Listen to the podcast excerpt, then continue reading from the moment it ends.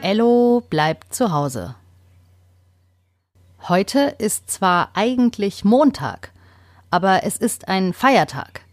Darum muss auch heute weder Mama noch Papa in die Arbeit. Ein weiterer gemütlicher Tag zu Hause.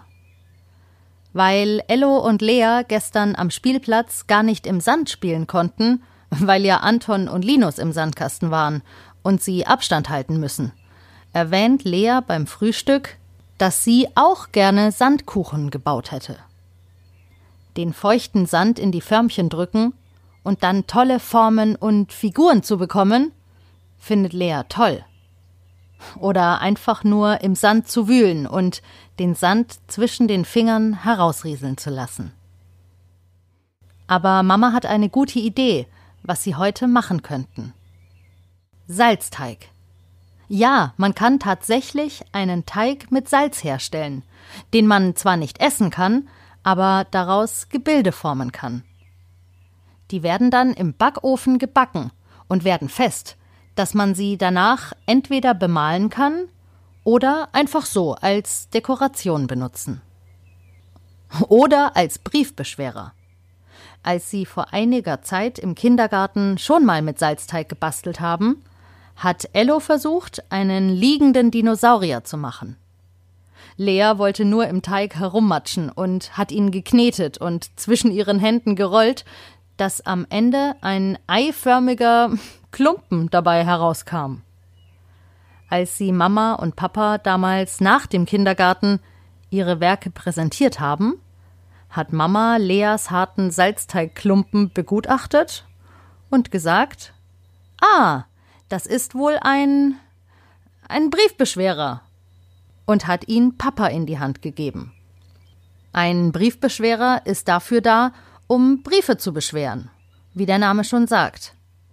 Denn wenn man viel Papier und viele Briefe auf dem Schreibtisch liegen hat und das Fenster auf ist, dann kann das ganze Papier durch einen einzigen Luftzug ganz schön durcheinandergewirbelt werden. Weil man aber heutzutage weniger echte Briefe, sondern viel mehr E-Mails schreibt, braucht man eigentlich keinen Briefbeschwerer. Papa hat kaum Papier auf dem Schreibtisch. Aber Leas Salzteigklumpen hat er trotzdem auf den Schreibtisch gestellt. Und jetzt steht er da. Mal sehen, was für Formen und Gebilde sie heute aus Salzteig zaubern werden. Für Salzteig braucht man nur drei Zutaten. Salz, Mehl und Wasser. Mama nimmt eine Tasse, denn beim Salzteig kann man die Mengen der einzelnen Zutaten super mit einer Tasse abmessen.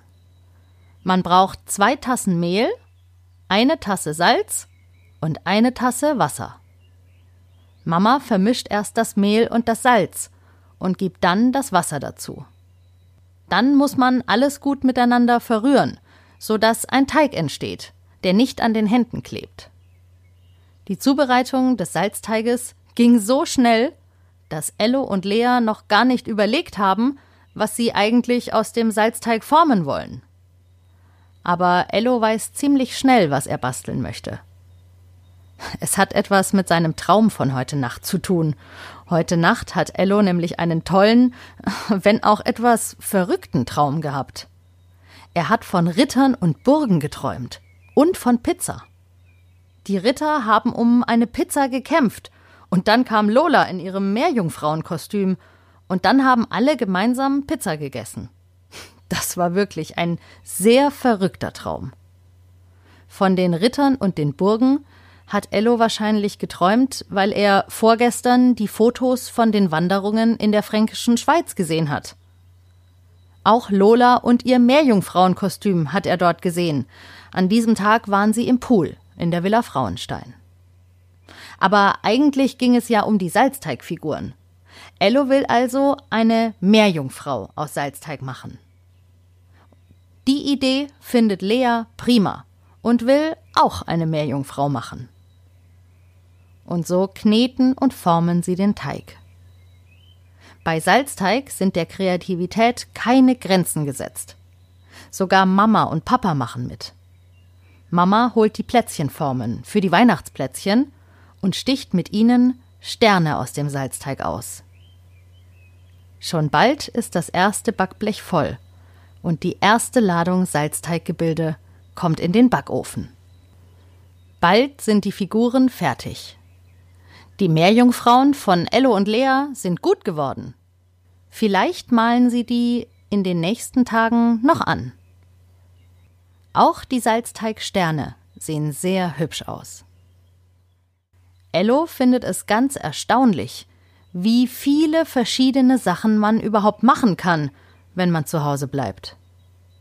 Seit 80 Tagen bleiben sie jetzt zu Hause und es gab immer etwas zu tun. Das Basteln mit dem Salzteig heute hat auch sehr viel Spaß gemacht. Ello ist schon sehr gespannt, was er wohl morgen machen wird. Das war Folge 76 von Ello bleibt zu Hause. Oh, das stimmt, oder? Ello macht richtig viele verschiedene Sachen. Jetzt schon seit 76 Tagen. Und ich freue mich, dass ihr gerne zuhört, wenn Ello die Sachen macht. Wir hören uns morgen wieder. Bei Ello bleibt zu Hause.